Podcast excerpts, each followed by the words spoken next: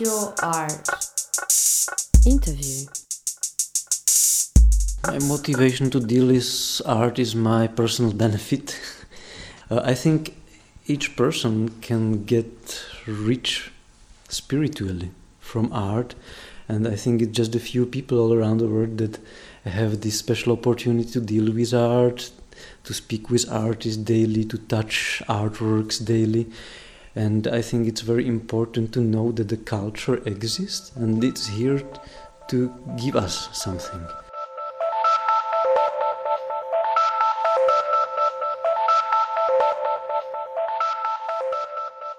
Juraj Czarny is a curator and an art critic based in Slovakia's capital, Bratislava. His innovative approach to promote young and experimental art resulted in projects such as Billboard Art, Rent Art, Crazy Curators Biennale, to name a few. An important part of his activities as a curator is an exchange and a cooperation on the international scale, presenting works of local artists abroad, as well as bringing international art to Slovakia. He's also an initiator and a founder of a gallery of contemporary art, Priestor, in English, Space. We met on the occasion of the reopening of the gallery in its new location in the historical center of Bratislava. Under the name of Project Space, the gallery's aim is to create a place for communication between audience and works of art.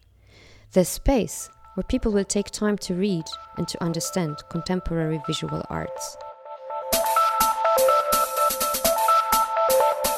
I really would like to help general audience, people around me. I would like to explain them through exhibitions, through projects. I'm realizing that they should get some power, some energy, they can get some new idea, they can get some some interesting uh, issues for thinking from art.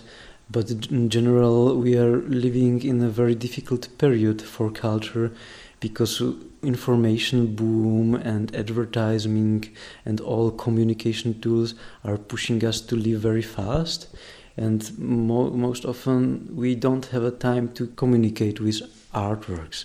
And i was really surprised when i found some some researches that in the big exhibitions attention which is paid to one artwork is approximately 3 seconds. And i heard that the big, most important artwork in hermitage from rembrandt that the attention which is paid to this artwork is 7 seconds and when I was like comparing this with the work of advertising agencies, which are making billboard, for example, they know that the driver in a car will pay attention to billboard at least three seconds. So the message in the billboard must be very short and very clearly understandable. I don't believe that any artist who is starting to create a new work knows that the audience will pay attention of few seconds so then the message usually is not so easy accessible and it really need attention knowledge and time and maybe many other things to be recognized. If you want to understand painting then you, you need the time to read artwork period we are living is so fast that people don't have a time to sit in front of painting one hour. But on the other hand we are going to cinema and we are sitting one and a half hour in front of film and it's really something very special when director and all team behind the film production have your attention for one and a half hour and they can start to play a game with you and I met many people, and they told me we don't understand contemporary art, or they said we don't understand modern art. And I realized that nobody will say, I don't understand this book without reading at least a few pages. And for me, it's very important to somehow explain audience that they have to pay attention, they have to take time. Maybe they need a space where they can relax, and they re- it's really necessary not only with painting but also with other all media to have a time and to read artwork itself.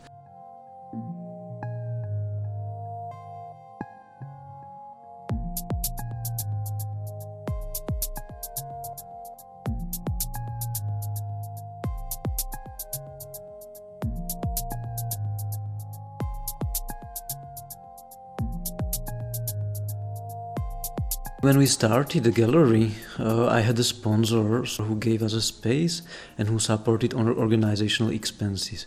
So first two years it was even impossible to get the funding from foundation from the state. After two years it get much easier to get the funding because the gallery was uh, already known. And uh, in Slovakia at the time we didn't have any market, so we were trying to attract some international collectors through some presentations or on art fair.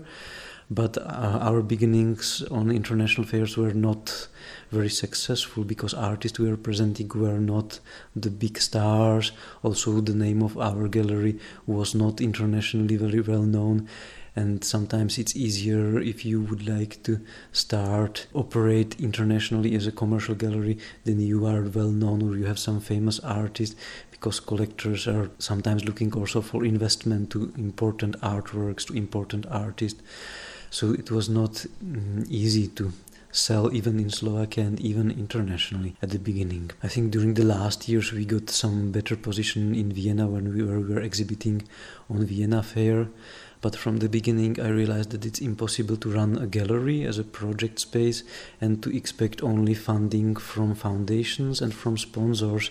So I was really trying to run more projects and to, to make a budget from different sources. So not only foundations not only sponsor but also some commercial activities because I realized that this should help gallery to survive.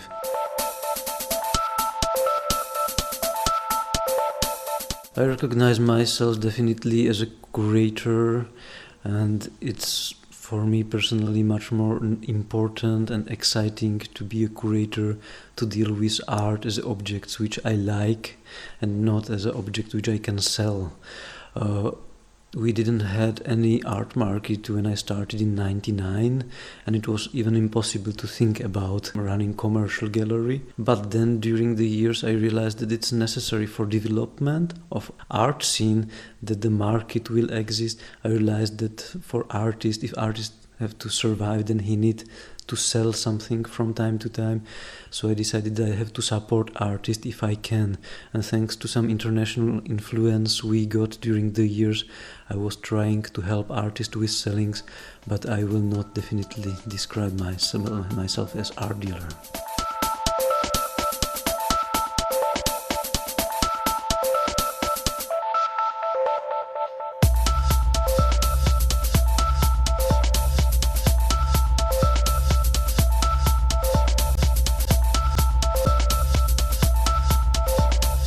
Market for video is developed very developed for example in italy.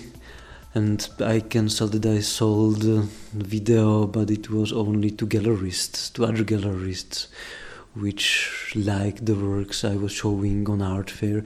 And on each art fair i was showing also some video pieces because I didn't want it to make image of my gallery only through some artworks as a paintings or digital prints and I was always presenting videos but I can't say that I find the market or collectors focused on this. Maybe still more experimental medium. There are some people which are buying artworks because they have a new house and there are people which are real collectors and they don't need to exhibit all their works but they they would like to be owners of some important pieces. And of course many collectors are not focused on this medium just because it's something too different from all other traditional media. So I think it's something like you have a book in a library, then you are happy that you have a book, you can read it whenever you want. And I think maybe to buy a video is something closer to the process when you are looking for a book which is in the library than if you are buying a painting which you should exhibit near your sofa or in your dining room.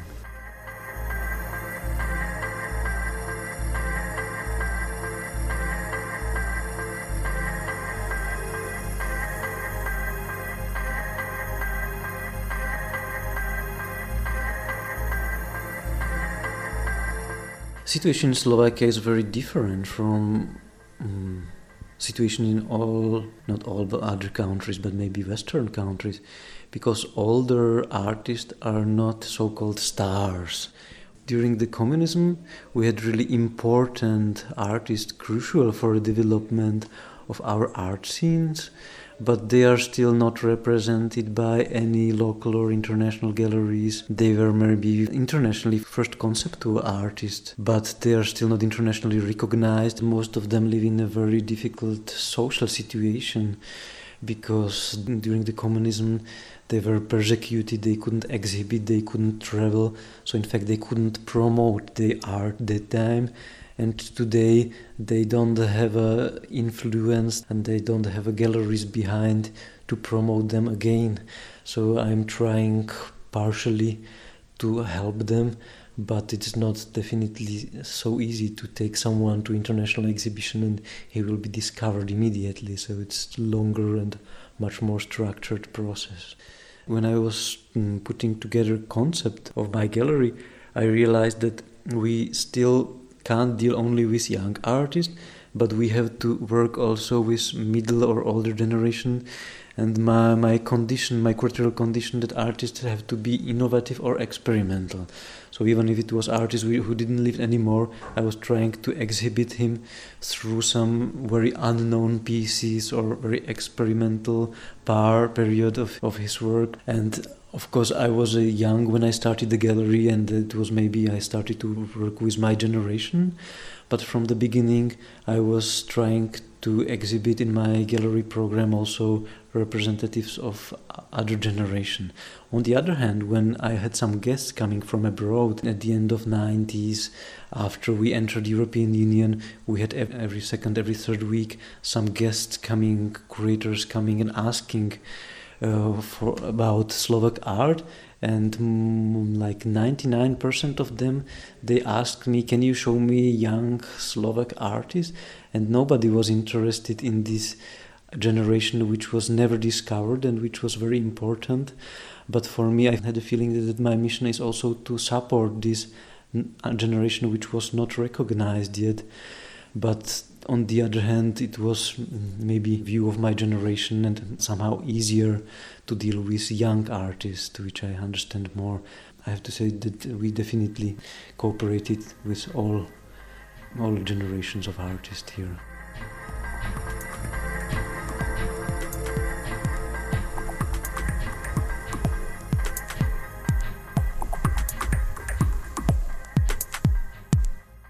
This was the first part of the interview with Juraj Czarny.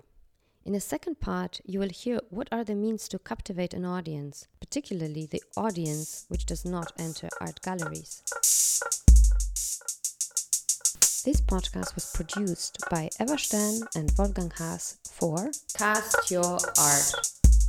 Music used in this podcast comes from a Slovakian DJ, Monoid, aka Thomas Lipka www.castyourart.com.